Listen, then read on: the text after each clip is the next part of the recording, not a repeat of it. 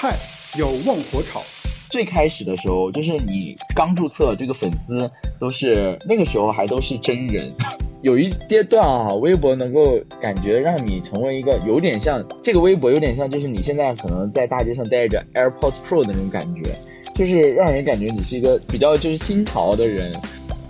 面要文火蒸。但是校园广播有一个非常非常局限的东西，就是你是过路广播，你经过你会听到，你不经过其实你听不到。所以那段时间的话，我们也是和微博紧紧的融合在了一起，既推广我们校园广播，然后同时也推广微博，然后两个是一个双赢的这个过程。要一小碗酸醋，需要粉丝去帮他做这件事情。然后粉丝呢也是心甘情愿，很多人都是白嫖粉，然后学生粉，那他们能做的事情就做数据这件事情就已经很能够表达他们对这个偶像的喜爱，拌出一大锅焖面。大家好，这里是听起来一点儿都不闷的焖面馆儿。大家好，欢迎走进我的焖面馆儿，我是齐超。然后今天做客我焖面馆的是我的一位。好朋友，算算好朋友吗？算网友吧。然后星辰，星辰跟大家打个招呼吧。网友未见面的好朋友。对，Hello Hello，大家好，我是星辰。嗯啊，很荣幸哈，就是好久没有在电台上跟大家这样打招呼了，然后也是嗯，有一种激动的心情。我跟星辰认识其实是因为中国校园之声，呃，星辰是主播，然后我是编辑。对，今天你是主播，我是嘉宾。对，嗯，然后今天我们要聊的一个话题是关于新浪微博，因为我知道星辰之前在校园的时候，然后做过微博的推广，然后同时也伴随着他度过了整个大学吧。我和微博也有一些故事吧，就是从微博最开始初期的时候，见证了微博进入校园的一个过程，所以我们今天来聊一聊微博的这些事情。嗯，我我先说一说吧，就是。呃，我和微博怎是怎么认识到的？就是因为我是学校的广播站的站长，那时候我可能主要还是想的是说，把电台形成一个线上线下的一个互动，所以那个时候，然后建立了一个新浪微博，就是广播电台，而且还是加蓝 V 的一个微博账号。然后那时候开始运营微博，然后关注微博，成为一个非常就是有依赖微博的一个。用户吧，嗯，星辰是怎么知道微博的呀？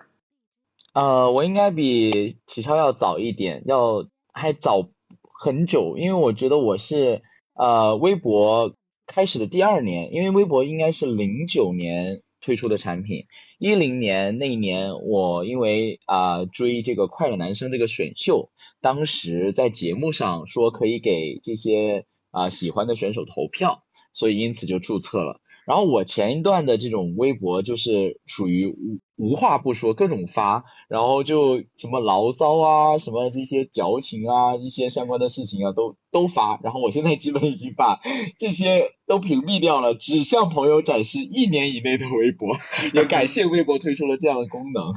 然后关于微博和广播，其实。我我也是，就是注册了微博之后，因为我也是在高中的时候啊做广播站的相关的一些这个工作，然后在校园期间，我也是给我们的广播站呃注册了一个微博，然后通过点歌啊或者是相关的一些内容，然后我们当时还在微博上去发起了一个啊排行榜，然后那个时候微博刚刚有投票功能，叫 Fashion 二。呃，音乐榜中榜，这个榜单也是我们当时一直在校园内，就是没有微博之前也一都一直在做。然后我们有了微博之后呢，就会把这个微博啊，然后当时还投贴吧呀、校园论坛等等的，大家就是我们会每周挑出一些新歌让大家去投票，然后来去啊参与这个排呃投票，以投票的结果来排名。然后后期呢，我们因为在微博上最开始就是追星人群特别多嘛，所以这个。这个榜单慢慢的就发酵到了粉丝人群里面，然后有一些选择一些，比如说热门的选秀歌手的歌曲啊，或者说一些比较当红偶像的歌曲啊，大家可能就会自发的来投票啊。我记得我当时有一期投票超过了一万多票，但虽然在现在啊，这一万多票已经不算什么了。然后当时微博的官方的投票这个官方的微博就艾特了我，还介绍了我。然后我记得当时我那个时候还没有认证，嗯，最开始微博的体系应该是有达人认证，基本都是明星。像现在的黄微、蓝微认证已经非常多了，那时候还没有蓝微这个概念，所以我的这个接触还是比较早，而且啊，我跟启超比较像的是，微博跟广播的这个渊源也比较多。然后后续的话就成为了一个微博的重度用户，然后也。慢慢的就是了解了很多很多很多的东西，然后也有幸在微博工作过一段时间，所以整体微博对于我来说还是很有特别的纪念意义和这个陪伴意义的。星辰是在高中的时候就开始用微博，我其实是初期的时候更多的是贴吧、人人网。人人网来说的话，相对来说比较封闭一些，或者说它是熟人社社交。的一个圈层，那这时候可能互动也好啊，什么之类的，你得关注了我，然后才能互动。那微博那时候算是刚开先河吧，就是在那个上面可以关注各种明星，然后而且真的觉得就是哇，我跟明星的距离也开始这么近了。呃，而且还有一点，我觉得有一个很重要的地方，就是说那时候我印象挺深的，一零年的那段时间，然后微博是大力的进行推广，那时候我们。我不记得是怎么是联系到就是隔壁学校，然后已经有专门的微博的推广的同学了，就直接就跟人家说说有没有就是小礼物什么之类的，我们去帮你做推广。关键他是隔壁学校的推广，他给我们的推广号是他们学校的，意思就是说我把这个号如果一旦播出去的话，然后其实注册的是他们学校的。对。其实这个就说到了，就是我在微博呃校园的时候，就是接触到这个团队，就是微博校园大使嘛。嗯。其实那一阶段，启超经历的应该是微博最前期的注册考核，就是很多的时候，那时候学生群体微博还没有注册，更多的是 QQ 啊和人人网啊，包括你说的贴吧。对。所以那个时候考核的时候，就是他。每个链接你点进去注册，它会算到校园大使的这个推广的量里面，然后它有相应的这个呃一些考核啊一些内容，然后那个时候就已经是一个啊就是刚刚推起就是这个注册和爆发的阶段了，反正就是微博。最开始的时候，就是你刚注册，这个粉丝都是那个时候还都是真人，然后大家就是会，你发任何的内容，可能就是因为大家都是想互相去玩起来嘛，然后他就会去评论啊或怎么样，然后你就会发现认识了一些人，然后他默默的关注了你，然后跟你去互动一些什么东西，然后再因为一些同样追星啊怎么样，然后又去认识了一些人，然后我觉得我最有意思的是，因为微博的那个有一年。啊，湖南卫视的元宵喜乐会，然后通过网上说我们可以做一个微广告的征集，然后我就把我们呃广播站的那个榜单，就是说我们做了很多啊，然后什么什么，我们希望怎么样，然后真的湖南卫视的导演联系了我，虽然最后因为可能嗯试镜啊还是什么原因就没有选上，是然后那一年的元宵喜乐会，然后因为你不会哭啊。哈哈哈，那也不是，那也不至于，就可能他可能在一些。选择上啊，然后什么的，反正就是当年我因为微博这件事情，在我们班级里，就是尤其啊女生啊，或者一些追潮的这个年轻群体里面，觉得嗯，我还是就是很潮的。因为我到高中的时候啊，高二、高三的时候，就我的微博已经达到了几千粉丝，然后就大家觉得我就是玩的很好，然后嗯也了解很多，反正就是微博还是。有一阶段啊，微博能够感觉让你成为一个有点像这个微博有点像，就是你现在可能在大街上带着 AirPods Pro 的那种感觉，就是让人感觉你是一个比较潮，然后比较追星啊，比较就是新潮的人，然后它象征一种身份的那种感觉，呃，可能并不像在普罗大众现在这种情况下，就是微博可能是大家一个信息获取的工具了，当时还是一些年轻人尝尝试新奇的东西的。这样一个标志，嗯，还是蛮有意思的。呃，那段时间有认识某一些大 V 什么之类的吗？哎哎哎，这个还真的很神奇。有一个 CEO，现在我们还是互粉的。呃，是一个嗯医企医药企业还是什么企业的一个 CEO，是一个女性企业家。然后我也不知道她为什么会关注我，可能我会在。呃，因为有的时候就是啊，也会很丧啊，或怎么样，然后会在微博上自己就是给自己打鸡血，然后去发一些什么东西，然后那个时候微博简直就是因为我当时还了解到，就是微博的那个时候还没有官方的，就是那个 Windows 的客户端，然后有一些第三方的一些客户端，然后就每天就是就像挂 QQ 一样挂在微博上，然后刷新啊转发，就看到有好趣的就刷新转发，然后那时候转发的语可能也不会那么在意，就是还不会维护自己人设，你知道吗？真的就把微博当做一个非常言论自由的场合，不像现在已经啊觉得说。认证了黄威之后啊，就有了自己的一些人设，想要把自己打造成什么感觉啊，然后这些该不该转啊，那个要不要点赞啊？但那个时候就完全不会，那个时候就是看到什么想转的，看到什么有意思的想分享就转，然后可能就莫名其妙的吸引了一些相应的人。再有一些就是认证的大 V，可能就是一些啊之前啊有过一些合作，比如说像我们中国校园之声那个时候的一些同事啊。然后再包括就可能还有一些啊啊，我还很神奇的是跟当地我们当地的一些 shopping mall，然后包括一些啊这个媒体，包括现在其实当地的这个政府的官微，我们也是互粉的，就还蛮有意思的。就微博这个世界，让你觉得说呃有的时候别人关注你会给你一种虚荣心，然后尤其大 V 关注你的时候，你会觉得哇何德何能，是不是？哎，我就特别就是碰巧吧，就是我我在的那段时间，正好学校来了一个新的党委书记，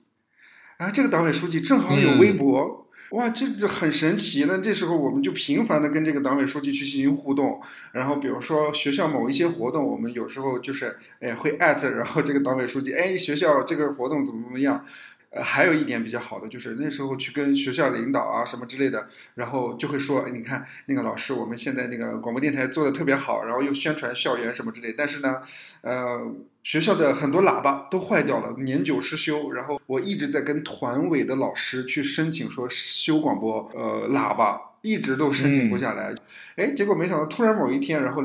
那个团委老师就说了：“哎，你反馈的那些什么修广播的事情，然后你再仔细的跟我说一说，因为老师可就是上面的领导，然后提到这个事情了，我就觉得，嗯，这个微博还是挺有用的。对，微博其实它就是打破了人与人之间的一些距离，只要就是你有微博，我有微博，然后呃，大部分人都没有关闭私信功能嘛，你就可以随时跟他去沟通，然后包括评论啊，包括相关的，就是他的沟通是一个比较。”呃，没有边界的，然后也可以就是呃比较的直接的反馈。然后我记得就是呃我在大学期间，因为我在高中期间已经积累了一些嘛，然后大学期间我就给我进入了学生会之后，我就说我们学生会要做一个官方的微博。然后做了这个官方微博之后，运营了一段时间呢，通过我们的晚会也好，通过平时的活动也好，就吸引了很多就是学校关注的人。然后我们当时我是在这个就是外联的这个部门，然后通过这个微博呢，当时就有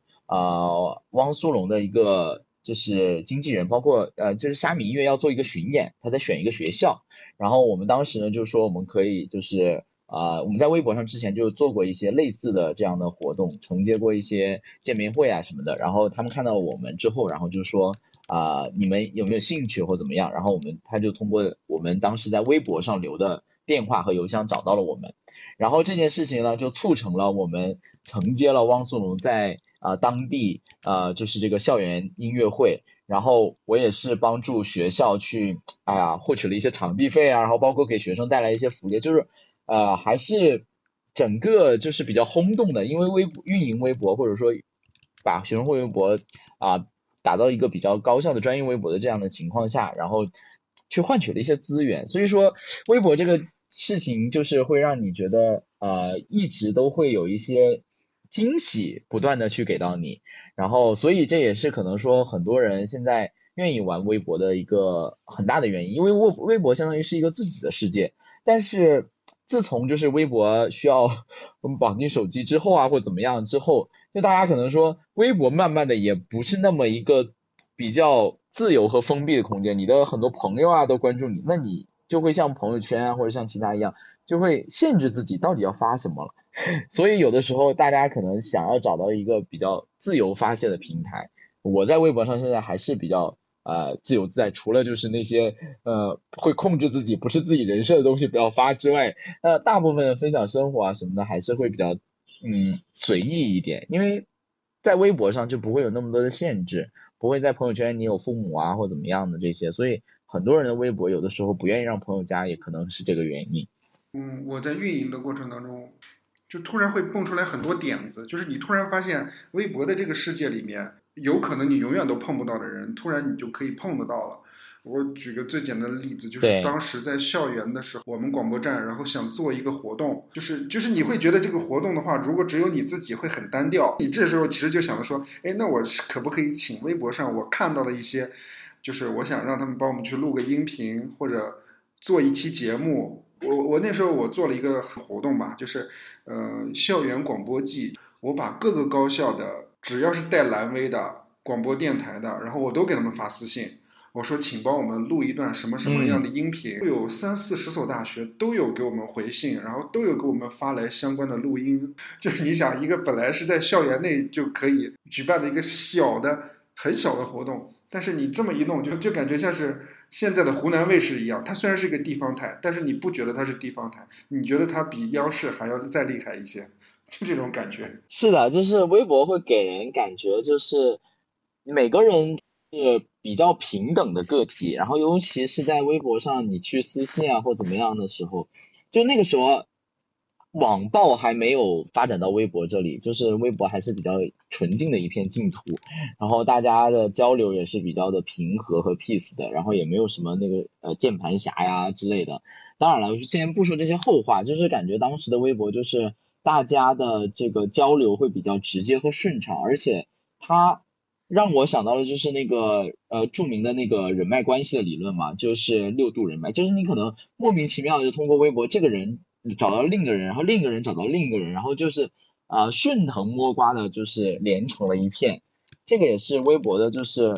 呃在跟陌生人交流的一个很大的魅力吧。虽然这个模式啊，我我相信就是启超也知道，就是来自于国外的 Twitter。其实微博在本土化的过程当中，它做了很多很多改变，然后适应我们现在的这些整个年轻人啊，包括一些它的核心人群的一些啊诉求，然后他去做了很多很多的一些功能等等等等，然后去啊能够让这样的一个社交产品成为了一个社交媒体，然后不断的去有新的这个突破。我觉得微博还是在它自己的这个发展道路上有了一个自己的模式，并且呃能够。找到了一个自己的定位，这个还是蛮重要的。其实微博也挺有钱的，就是各种就是小礼物，然后送给我们。他他很明确的知道，就是说你校园广播，然后是有推广能力的。那这块的话，然后也能够帮助微博然后做推广。所以他这一块的话，然后做的还是比较优秀的。嗯，然后还有一点就是说，他做推广的时候，微博上墙的活动，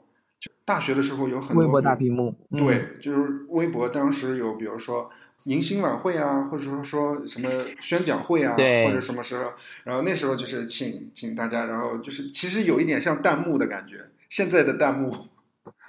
就是大家把自己想说的话打到这个大屏幕上，然后现场就会蹦出来你刚才想的一些内容，然后还可以进行互动。比如说，我我印象挺深的，就是我们请了一个学者来学校演讲。然后演讲完之后，然后就是通过大屏幕，然后来筛选问题，然后回答大家的问题和疑问。而且那个时候也没有强制你去下载 APP，应该是，应该大家更多的是发一个手机短信，可以发短信。对，你你发了短信，其实这些用户不太知道，就是你发了短信的同时，就已经注册成为了用户。嗯，对，那时候的推广可能还不是说下载 APP 这么这么简单，或者扫描我的二维码。那时候可能还是不是智能机的天下，可能还是呃，可能还是诺基亚时代。是的，是的，就是说到大屏幕这个产品，我也是啊，有一段很神奇的经历。因为在高中的时候，我们也是办这种类型的比赛啊，然后相关的内容，然后当时就是啊，有用过这个大屏幕。然后呢，我在微博上呢就呃去申请啊，去分享啊怎么样？然后莫名其妙的我就找到了当时微博大屏幕的产品还是开发经理，然后我们就聊了很多关于大屏幕就是一些存在的 bug 或者怎么去调啊之类的。然后这个开发者还后续虽然不在微博了，就很神奇，通过了就是你用的这个产品，然后联系到了在微博上联系到了他的开发者和这个负责的人。然后后续到大学期间，就像启超说的，我们在校园大使期间，就是通过微博大屏幕，然后去类似做一个这样的媒体的这个互动支持，然后来去换取就是当地啊学生会的这个相关的一些啊这个现场的一些布置，然后也是能够做一些推广。那我们后续的时候呢，大屏幕的。包括一些有一些我们晚会的场次啊，因为相关的一些内容，因为我本身就是从高中就是呃做这个东西，我是比较了解的嘛，然后我又是比较喜欢播音主持的，然后我就在学校做了五年的，就是这个微博互动的主持人，在台下跟同学互动，然后去念这个微博，就是你被念到的这些微博，大家就还是有一种抽奖被抽中了的感觉，就那个。那种奇那种感觉很奇妙，而且就是在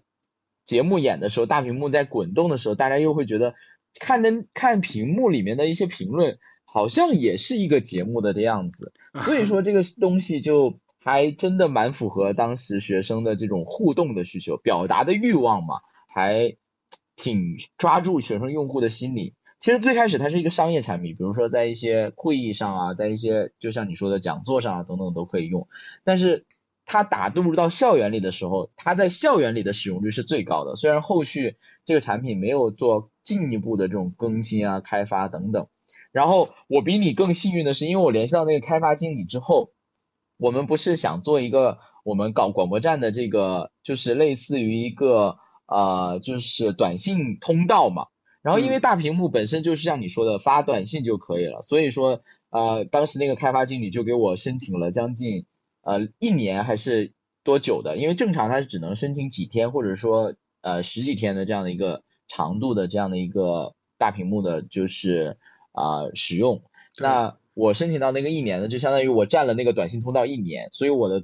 当当时的高中的这个学弟学妹啊，就点歌的时候，他可以发短信，呃，然后我们就可以在大屏幕的后台收到这些消息。所以当时我觉得，就是微博还是让我去。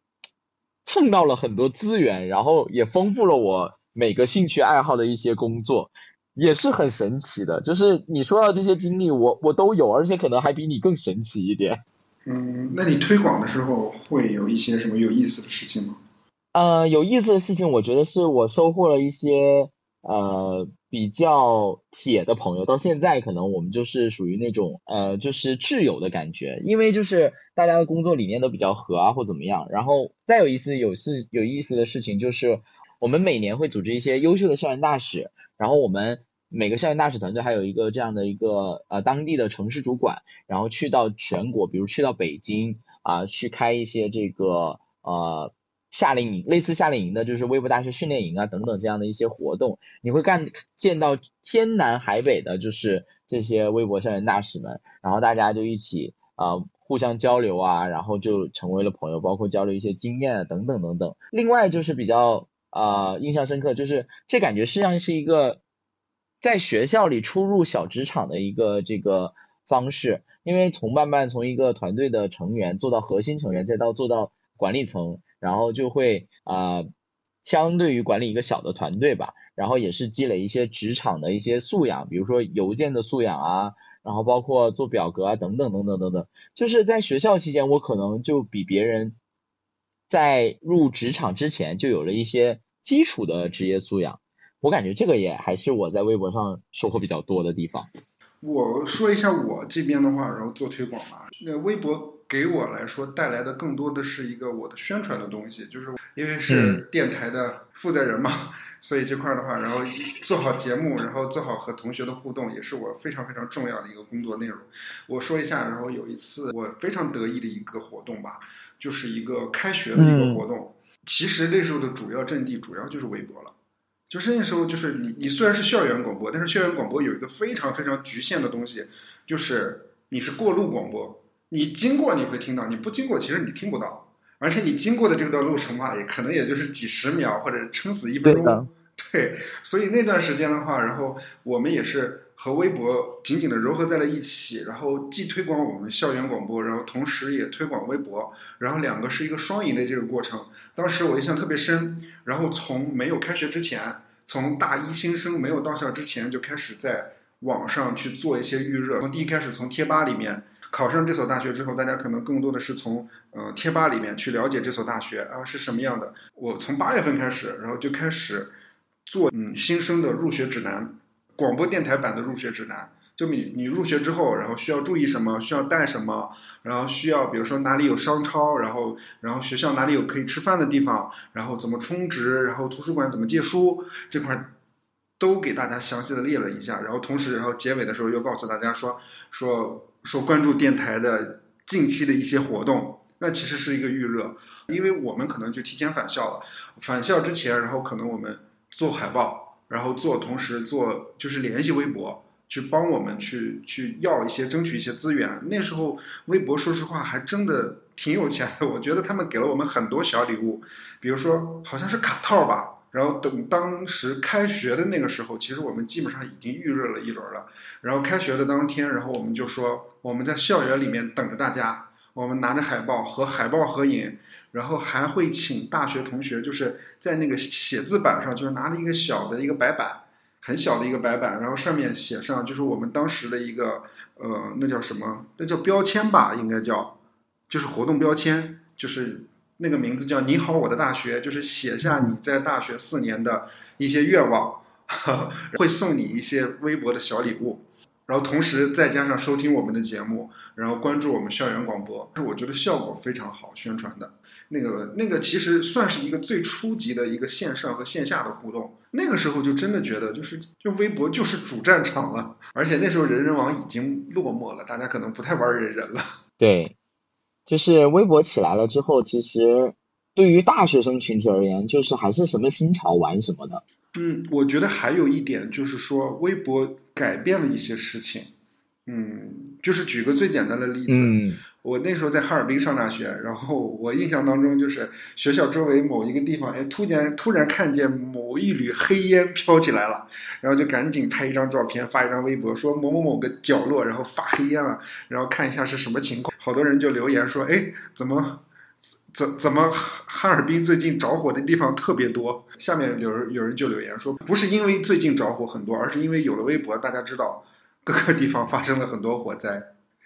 嗯。呃，所以大家会通过这个东西去获取一些最新的一些新闻，而且这个新闻有时候还不是通过官方的新闻媒体发布的，而就是通过大家就是类似就是自媒体初期的这种感觉，就是我我我就是拍客，我现场去拍一些视频，现场就会发出来。然后可能大家印象比较深刻的就是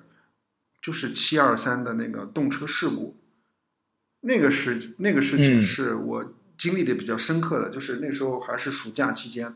我在家里面的电脑上知道了这个事情。当时我就跟我父亲说了，我说：“呃，这个火车出事故了。”那时候我爸就都不相信，我爸说说不可能，新闻都没报出来，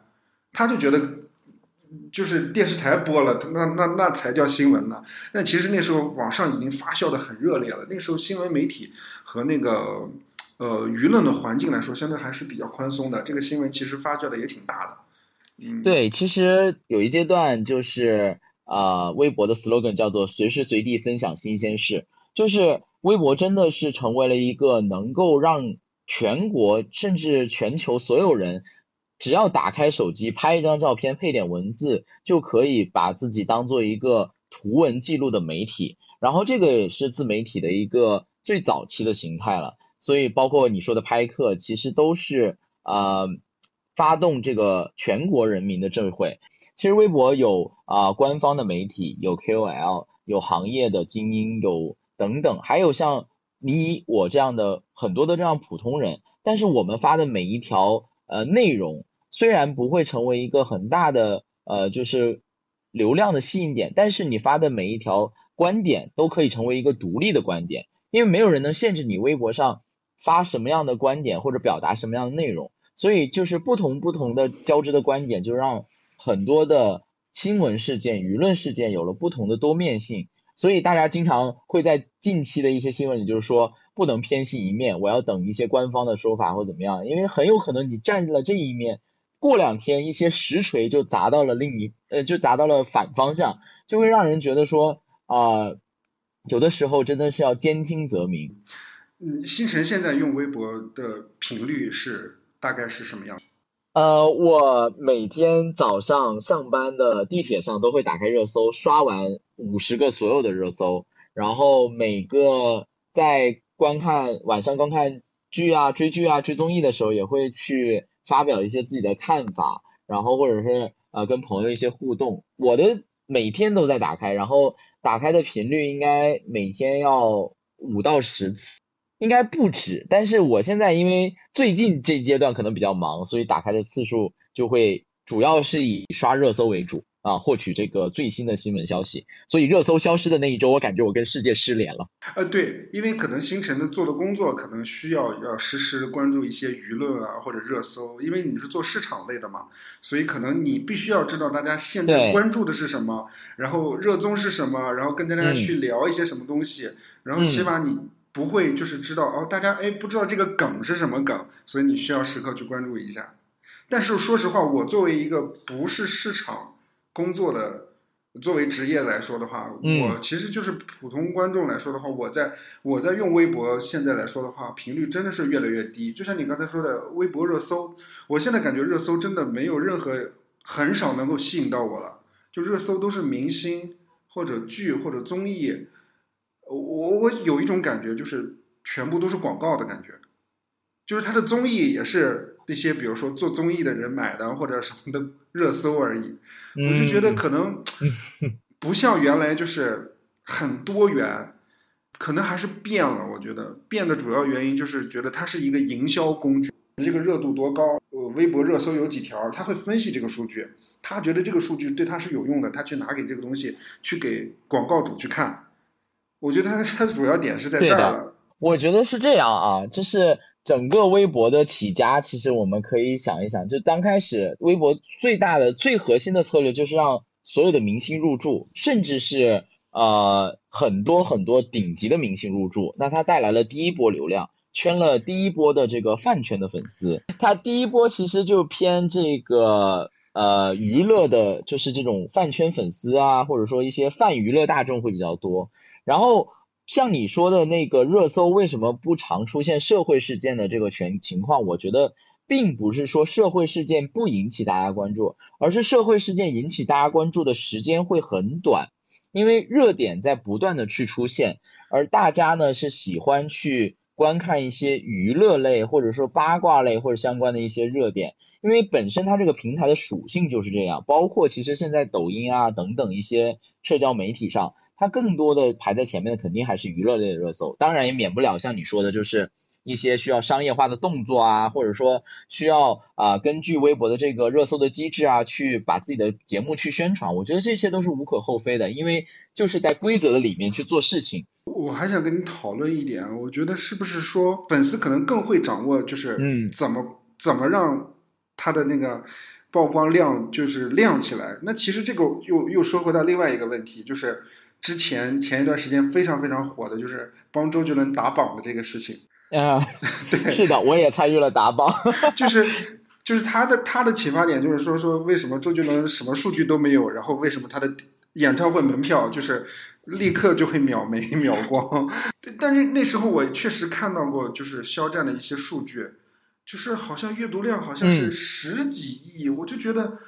我如果他的粉丝有一亿的话，每个人还要看十几遍吗？我觉得这个数据都好假呀。呃，这个怎么说也是目前整个娱乐圈的一种畸形吧，它不是某一个群呃单独的个人带来，因为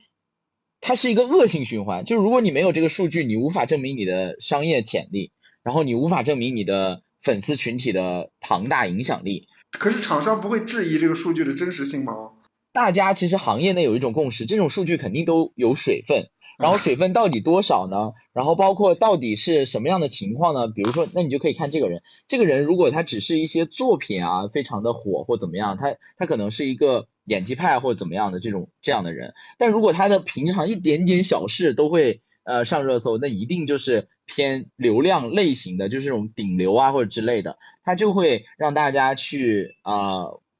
嗯，不小心的关注到，就像你说的，就是啊，周杰伦这件事情，其实可以侧面的反映出整个微博的主流的用户群还是以娱乐类为主的，只不过他平时不一定会被啊一些其他的，就是他不追那些星，所以他可能啊觉得就像你觉得的，热搜可能跟他自己没有关系，或者说获取不到自己相应的信息。但是如果一旦跟他有关的时候，比如说像周杰伦这种事情的时候，那他就会激发自己的这种啊情怀也好或相关的。他其实本质还是关注娱乐项的一些事情会比较多。然后所以社会类的事事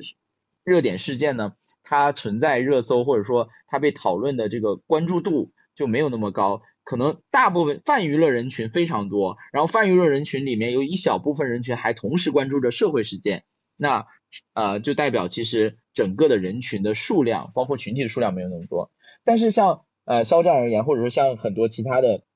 流量明星而言，他们是有固定的一部分群体，这部分群体就是要去把自己的数据做漂亮，把超话的等级啊或者超话排名啊去做上去，他的目的呢？一部分是被这些娱乐经纪公司所钳制啊，就是说你你喜欢这个偶像，为什么不为他做数据啊？那我们怎么样去帮他争取更好的代言啊？让我怎么帮他去争取这个更好的这个影视资源啊？等等等等，就是它是一个恶性循环。就是当一个新人，尤其是一个流量新人，没有持续的关注度的时候，那他就会又又又没有长期的，就是爆能持续爆火的作品的时候。就会慢慢的就会没落，所以他需要粉丝去帮他做这件事情，然后粉丝呢也是心甘情愿，因为很多粉丝并不有像像周杰伦粉丝一样有财力、有实力、有精力去帮助他做一些真正的呃核心的事情，比如说就是啊付费啊等等等等，很多人都是白嫖粉，然后学生粉，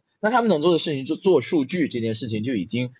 很能够表达他们对这个偶像的喜爱。所以你在微博上才会看到很多很多的，就是所谓的这个娱乐类啊，就是包括流量明星啊一些啊，比如说他今天的机场 look 呀，然后明天的什么什么这个路透啊，或者说很多的一些他的一些什么什么小事啊，都会上热搜。他们是希望自己的偶像保持持续的一种热度，能够在这个上面，能够在微博的这个上面价值上面越来越高，然后再去争取更多的。其实它本质上还是一些商业的逻辑吧。然后包括你说的节目上，其实为什么要去炒热搜呢？对，就像你说的，要给广告主看，要告诉他我有这个呃这个相应的这个关注度。你想想，如果现在他微博热搜都没上，那确实广告主觉得说你连微博热搜都没上，你怎么证明你这个是一个顶级 S 级的节目啊，或者说啊流量级的节目？当然有一些话题它是啊通过一些操作手段上去的，当然也有一些就是自发的这个舆论的发酵。比如说像一些最近出圈的五条人啊，或者乘风破浪姐姐啊，等等等等，还是有一些自然而然发酵。包括以家人之名这些现在比较热播的剧，就是你的作品足够内容和作品足够好的时候，还是会引起大众的一些讨论。所以微博热热搜和微博的一些数据，呃，可以一定程度的反映，就像你说的，但是不能绝对的盲目的相信。你觉得啊，微博会像？人人网一样，或者是像其他的，比如说 BBS 啊、贴吧一样，会没落吗？嗯，我觉得要取决于微博自己后后面走来的道路吧。其实刚刚呃，我们一直没有提到微博整个发展嘛。其实我也可以简单说一下，从最开始的像啊 Twitter 一样，然后就是做图文，做一百四十字的限制，到后面呢，慢慢的发展成了啊这个文章啊啊是短视频啊。呃，等等一些相关其他的热搜啊，然后很多产品私信啊、红包啊啊等等等等等很多很多产品，还有经历了一段时间这个产品特别乱的时候啊，什么微群啊，什么呃一些徽徽章啊，然后等级制度等等等等。但是微博在没即将没落的时候，走了一条非常正确的道路，就是他把自己的定位啊，由原来的就是想要跟微信竞争的这样的一个呃。呃，熟人社交的工具转变成了一个社呃，就是呃社交类的媒体。现在你可以看到，整个的就是呃，在互联网产品里面，能够称为社交媒体的会非常的少。定位为社交媒体之后呢，它就让很多的媒体啊，然后包括一些啊意见领袖入驻。然后再往后呢，就是微博发现了，如果只是明星这样的一个群体的话，是无法满足所有大众的需求。比如像很多男生不追星，但他关注车呀，关注呃一些游戏啊等等等等，那这些垂直领域就有了他的自己的市场。再往后到现在这个阶段，就进入到了其实啊四 G 啊五 G，其实大家的流量不差不差钱的时候，大家其实对于信息获取的时候，希望更丰富、更直接、更更全面。那这个时候视频或者说呃 Vlog 啊，或者说一些相关的这个，就进入到了一个蓬勃发展的时期。微博在最近也是开启了视频号的大力的扶持，包括邀请很多的原来的这个自媒体去转成视频号，你发布视频可能还有奖励，官方的流量支持等等。其实呢，也是顺应现在的一个时代潮流。我觉得，如果微博能够持续保持一种这样的一个不断变化、不断适应时代潮流的状态，并且引领潮流的话，它还是有自己的存在之地的。当然了，如果它可能，比如说某个火了，它去添加某一个功能，然后让这个功能想要再一次后起超车的话，那可能就比较困难。所以我也比较期待后续微博视频号的一些发展。我觉得我们可以拭目以待。